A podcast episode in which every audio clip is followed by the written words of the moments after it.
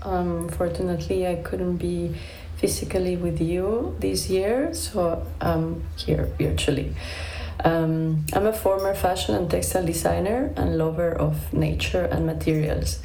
I've been working as a designer since 2014, more or less, in the luxury fashion industry through the whole creative process um, with my own couture house since 2011.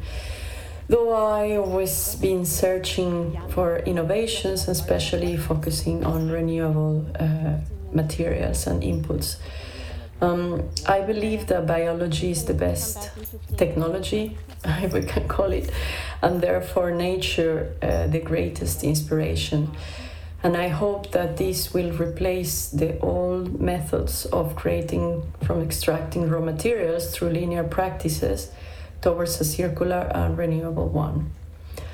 Um, more or less five years ago, I discovered uh, biodesign, and this opened me um, a new perspective of the Biodesign Hub was born and um, aims to be a platform that connects design, art, and biology in order to collaborate and develop creations based on renewable circular inputs, but also to foster innovations that inspire material value chains to become more resource efficient, circular, and reduce the carbon, greenhouse gas, and water footprint all this, of course, in line with climate, energy, and sustainable development goals for a future of uh, a more sustainable industry, let's say.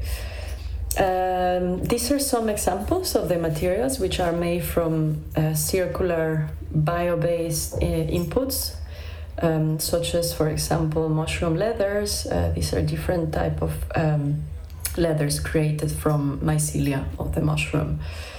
Um, here you can see uh, solid mushroom based objects that have uh, are used the same uh, type of mushrooms and always reacts different depending on what you uh, feed it. So we can create also solid objects.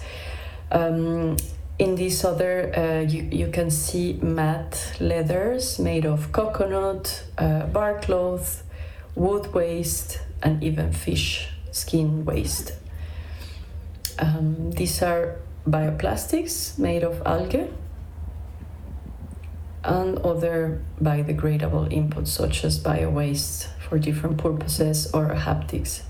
I will go more in and explain more in detail about these materials.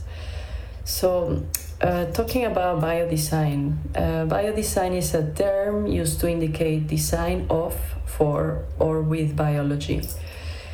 Um, biodesign can be defined as a multi, let's say, inter uh, non disciplinary uh, creative practice uh, in which uh, reconnecting, learning, collaborating with nature, we find the most powerful tools to create infinite possibilities of uh, creation as an alternative way of living more sustainable. Through understanding biological process and incorporating the use of living materials, we find more circular uh, possibilities to replace the old linear methods of creating and sourcing materials from extracting raw materials from fossil fuels and other non-biodegradable resources. To, to, to the, these towards the new renewable. Um, all this as a means to incorporate the inherent life conductive principles of biological living systems into design processes and transition into a more holistic uh, circular future. So, biodesign goes further than the many biology inspired approaches to design and fabrication. Uh, unlike biomimicry, that is imitating nature, uh, cradle to cradle, and the popular but vague um, green design, uh, biodesign refers specifically to the incorporation of living organisms or ecosystems as essential components in design, enhancing the function of the finished work. So it goes beyond mimicry to integration and use, dissolving boundaries between the natural and built environments and synthesizing new hybrid typologies. Today, industrialization and urbanization have disconnected most people from nature, and they lead their lives unaware of the origins of the foods they eat, the textiles they wear, the materials they use, and our daily uh, waste. Unaware of the connections also between their behaviors and the environment around them. So, biodesign is a powerful tool to reveal this connection it offers an opportunity to imagine and explore alternative ways to live. So these changes that we cause to the climate and environment are now compounding crises. So biodesign offers a glimmer of hope, let's say, that we might face these global problems without triggering a slew of new ones. In fact, uh, we are deliberately turning the world that was found into a world that is sort of made. Now is the time, I think, to take full responsibility and start to make more self aware decisions. Um, these are not decisions that can be left in the hands of a selected few. So, um, biodesign represents an emerging and often radical approach to design that also draws on research from the life sciences and even incorporates the use of living materials into structures, objects, and processes. So, from designing for ecological enhancement to the use of speculative design and art as teaching tools, let's say. So, taken all together, biodesigned biodesigned projects reflect an overdue shift in societal priorities towards sustainable approaches to building and manufacturing. Uh, this unifying purpose is driving increased collaboration between designers and biologists, an essential ingredient in many of the projects and offers also thrilling new forms and functions. Um, biodesign is being also promoted by scientists and designers as an ecological remedy, a technological challenge, an economic opportunity, and a manufacturing and industrial revolution, I think. So, designers are collaborating with nature, forging meaningful connections between humanity and the earth. The work is inspired by and intertwined with nature like never before. So, reflective of our transforming relationships to the natural world and compelled by a sense of urgency, designers look to nature as a guide and partner. Um, this growing interest in biodesign is driven by a range of factors.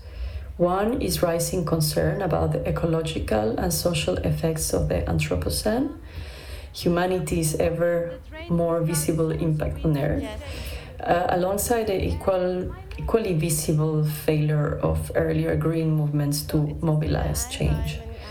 So, this paradox is increasingly complicating uh, for the contemporary industrial design profession, since capitalism requires a continuous cycle of production and consumption to keep designers in work. Um, so, this burgeoning movement celebrates alternative ways to make things such as growing biodegradable textiles, growing materials, uh, packaging, etc., for consumer products. Um, all these to creating using renewable inputs such as algae, uh, all kind of bio waste, uh, mushrooms, and integrating also uh, to each other. So biodesign um, harnesses living materials, whether they are cultured tissues or plants and embodies the dream of organic design. Watching objects to grow and also after the first impulse, letting nature, the best among all engineers and architects, run its course. It goes without saying that when the materials of design are not plastics, wood, ceramics, or glass, but rather living beings or living tissues, the implications of every project reach far beyond the form or function, equation, and any idea of comfort, modernity, or progress. So, design transcends its traditional boundaries and aims straight at the core of the moral sphere, toying with our most deep seated beliefs. So, um, in designers' ability to build scenarios and prototypes of behavior lies a power that they should protect and cherish, and that will become even more important in the future. So, um, biodesign has provided also new technologies with powerful tools, bridging the natural and the manufacture world. And ideas that were once confined to speculation are increasingly becoming reality. For example, this shift has been on full display in different events around the world, such as, for example, the annual Biofabricate Symposium, to mention one, in New York, uh, which since um, many years um, celebrated important launches such as Modern Meadow, Animal Free. Um, liquid leather, um, Zoa, Bolt Threads with the silken fibers, spunt from yeast, along many, many other promising new prototypes and concepts. So, in recent years, and with increasing frequency, various bio prefix words have entered the lexicon of industries ranging from outdoor apparel and performance sports to luxury fashion, as you might hear about the bag uh, from Hermes made from mushroom, uh, Lululemon um, uh, projects, uh, Stella McCartney, just to mention a few. So, but they all include the likes of bio-based, but also biomaterial, um, biotechnology, biosynthetic, biofabrication, or biodesign, among others. So, evidently, there is a general lack of aligned understanding of these bio terms, and in its absence, many cases of incorrect use uh, causing confusion all around due to the vagueness of a term like biomaterial that is generalized assumptions are made such as if it's bio it must be better or if has bio in the name it must be biodegradable so, which is actually not uh, really the case, but um, I'm gonna go deep into that. So, there is an impressive variety and number of case studies that involve organisms at all scales, from plants and animals to bacteria and cells, to be used as textile, architectural, graphic, or interior elements. Um, architects, for example, working on wet buildings that adapt to changing environmental conditions and levels of occupancy, almost as if they were living organisms. Designers also concocting new diagnostic and therapeutic tools that they rely on animals and plants. Um, engineers devising new self uh, healing construction materials, creatures themselves becoming the infrastructure of entire architectural systems.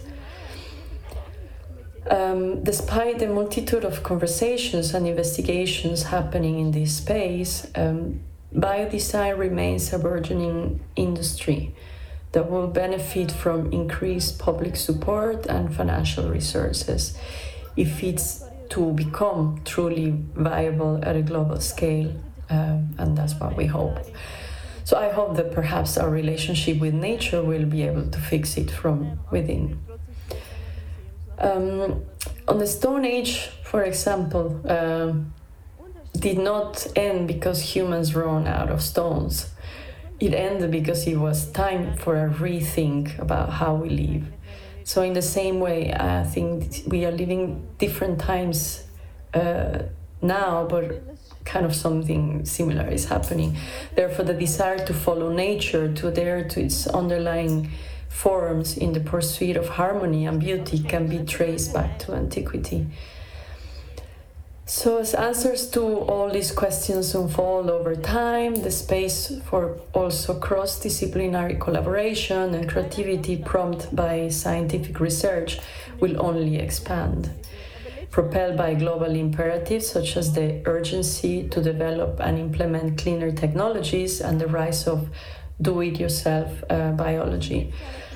So all this convergence of fields as well as of the expert with the amateur is ultimately necessary to support the ongoing effort to alleviate negative impacts of the legacies of the industrial revolution.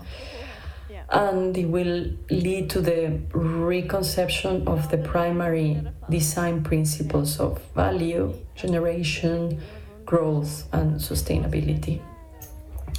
So, as uh, Steve Jobs said, the biggest innovations of the 21st century will be instead uh, the intersection of biology and technology.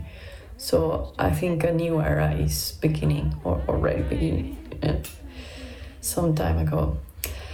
Um, yeah, I mean, there is some important facts to take in account, uh, talking about uh, fashion, especially. So, in the fashion textile industry, I think uh, innovation for is desperately needed to radically improve fundamental processes within the supply chain, which is still largely based on century-old methods and technology. Um, textile and fashion industry today are also an acute example of our endeavor to disrupt and destroy the very natural resources we depend upon to thrive as species. Uh, we are consuming our natural resources faster than they can regenerate. And I think we must learn to design with self replicating and dynamic living properties instead of designing out life design with it and for it. Um, as a context for textile research, also creative design education is fast adopting learning strategies that embrace uh, more sustainable values. Um, there's new economic models such as circular and bio-based industries are emerging, and with them a whole new range of design toolkits so, introducing science to the design practice will enrich and bring a full new range of design thinking to also develop new possibilities of different applications on the industry, to innovate on the creation of new inventions. Um, as science, also understanding and learning the design thinking through cross collaboration will broaden the horizon of different possibilities of applications on the industry, of how technology can be applied on their creations, etc. So I think design and science profession will need to transition to this new context. And the recent rise of biodesign highlights also the beginning of an emerging and profound paradigm shift for design and science. Um, and I think is promising to work on uh, cross collaboration. So um, these are also some facts that about the fashion industry that you might know uh, is today is very um, very clear. So. Uh, if it talk in terms of carbon, uh, the fashion industry produces almost 10% of man-made CO2 emissions, which is more than aviation and shipping combined together. On top of it, fast fashion clothing is actually and usually manufactured in Asian countries or um, uh, third world countries where most factories run on coal and gas without mentioning uh, going more into detail. Um, terms of waste, um, 85% of all textile goes to the dumps each year and do not just not biodegrade, but also the chemicals from these garments release methane gas that goes on the atmosphere and other very toxic chemicals from these clothes end up on the fresh water and in our oceans, of course. Um, 35% of all materials in the supply chain end up as a waste before even a garment or product reaches the consumer. So if we say um, that by 2050 is reviewed to have 10 billion of people that needs to be dressed, and this represents the need of 300 million tons of non-renewable inputs. In terms of water, um, textile manufacture is the second largest consumer of the world's water supply, and it's responsible for 20% of all industrial water pollution worldwide. Um, there's another uh, 2018 report from the International Union of Conservation of Nature estimated that 35% of all microplastics in the ocean came from the laundering of synthetic textiles like polyester. Um, so producing materials actually with bacteria, uh, or when we said making uh, with mushrooms, uses uh, around 500 times less water on, on the process compared to, to the usual process. I mean, these are just a, a few a few facts. I'm not going to go into uh, very much into detail. In terms of soil, uh, surveys show that nearly 5% of landfill space in the world is consumed by textile waste, just by waste.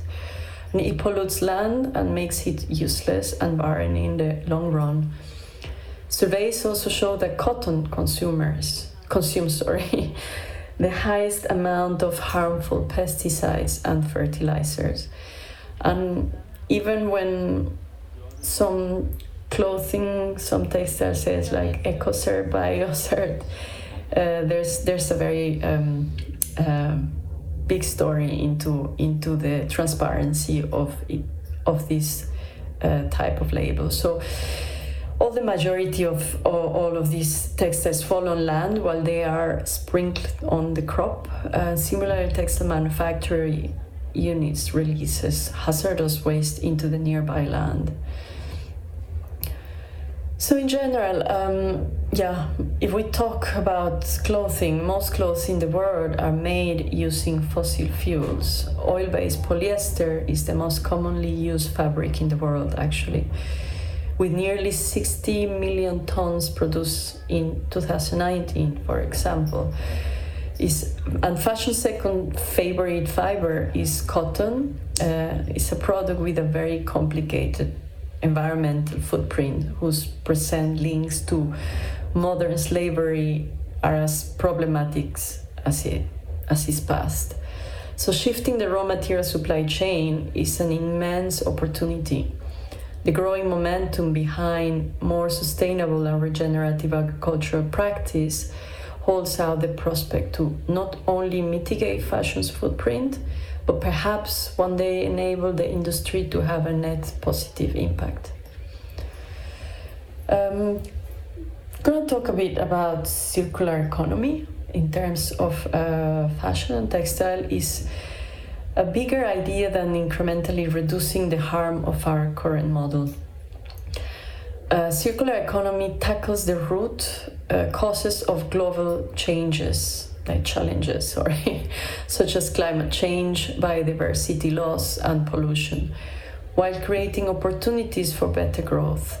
It is underpinned by three principles that are all lead by design that is eliminate waste and pollution keep products and materials in use and regenerate natural systems so for fashion, it means ensuring that products, that is apparel, footwear, accessories, are used more, are made to be made again, and are made from safe and recycled or renewable inputs.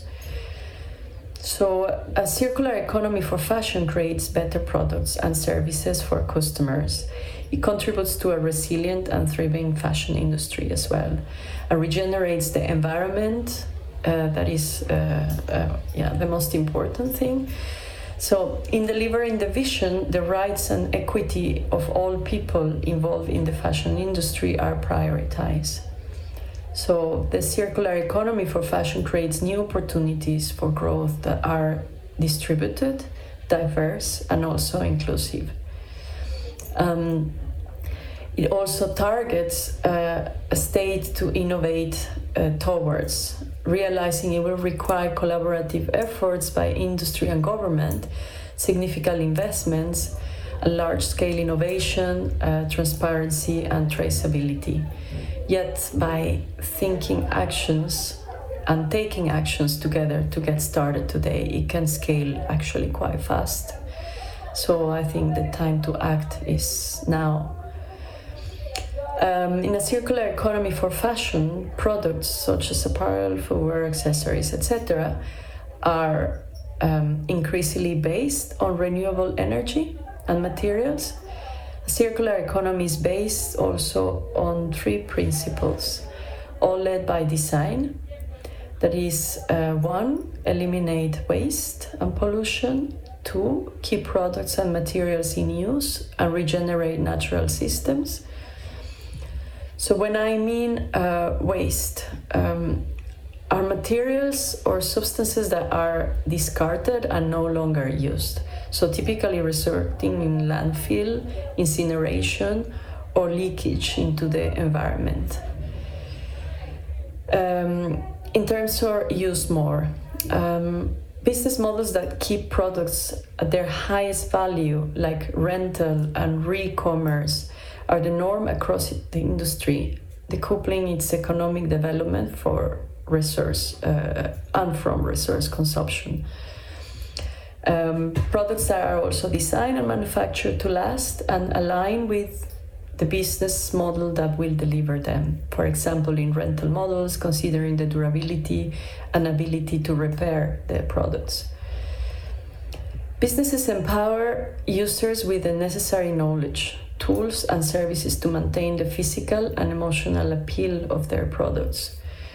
Also, all products that are made uh, that are that have to be used, excess inventory is minimized and is never destroyed is where also relevant products are enhanced or replaced by virtual alternatives such as digital collections or virtual showrooms. Um, in terms of made to be made again, uh, it means that products and their materials are designed and manufactured to be disassembled so that they can be reused, remade, recycled, and where relevant, and after maximum use and cycling safely composted. Uh, landfill, incineration, and waste to energy are not part of a circular economy, obviously. So, um, another fact is that uh, packaging uh, has to be minimized and made from reusable, recyclable, or compostable materials, and more broadly in line with the vision of a circular economy for plastic and equivalent for other packaging materials. Another thing, products are also in practice collected and sorted to be reused, remade, recycled, and where relevant, and after maximum use and cycling, composted. Um, business contribute to support infrastructure commensurately with what they put on the market to ensure their products are collected and reused, remade, or recycled in practice. So, government support effective collection infrastructure facilitate the establishment of related self-sustaining funding mechanism and provide an enabling regulatory and policy landscape. Um, in terms of composting, uh, composting is the process by which materials biodegrade through the action of naturally occurring microorganisms and do so to a large extent within a specified time frame. So the associated biological processes will yield CO2, water, inorganic compounds, and biomass, which leaves no visible contaminants or toxic residues. Um, design for disassembly is a design principle that enables the product to be taken apart in such a way that allows components and materials to be reused, remade, or recycled um, recycling. Recycling is a process of uh, reducing a product back to its basic material level, reprocessing those materials, and using them in new products, components, or materials. So, in recycled material, for example, material that will have been disposed of as waste, but is instead reprocessed by means of a manufacturing process and made into a final product or into a component for incorporation into a product. Um, remaking. Remaking is an operation which a product is created from existing products or components, and this operation can include disassembling, redying, restyling, and other processes to improve emotional and physical durability terms of made from safe and recycled or renewable inputs. Uh, in a circular economy, substances that are hazardous to health or the environment are designed out to allow safe material circulation and ensure that no pollutants are released into the environment. So, moving away from a take, make, waste model, circular economy aims to decouple production from the consumption to finite resources.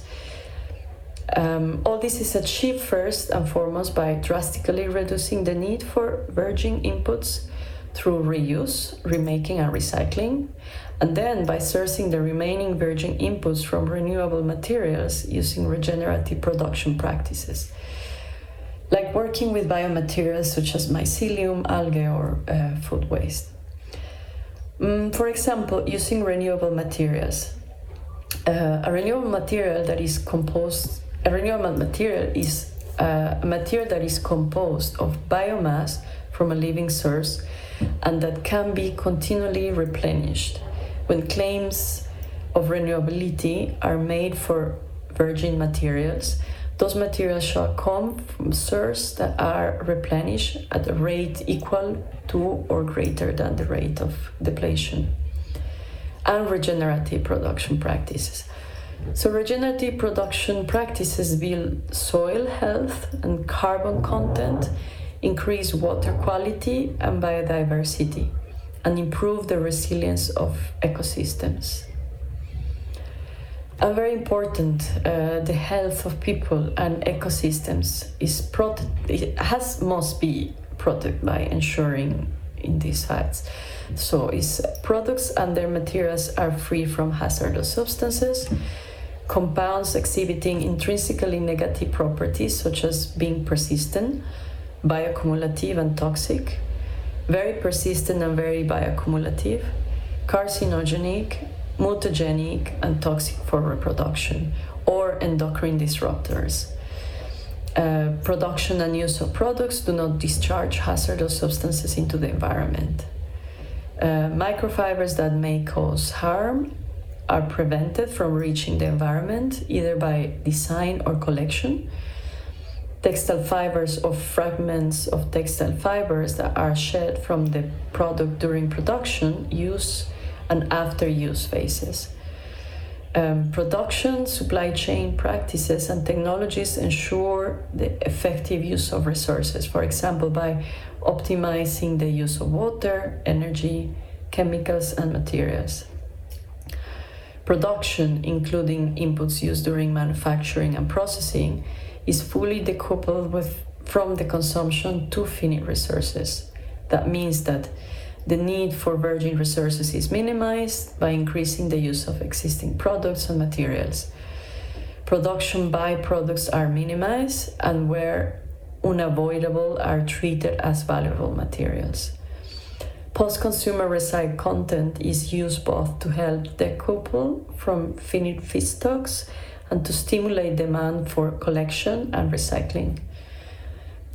Uh, where virgin inputs is needed, it is from renewable feedstocks sourced using regenerative production practices.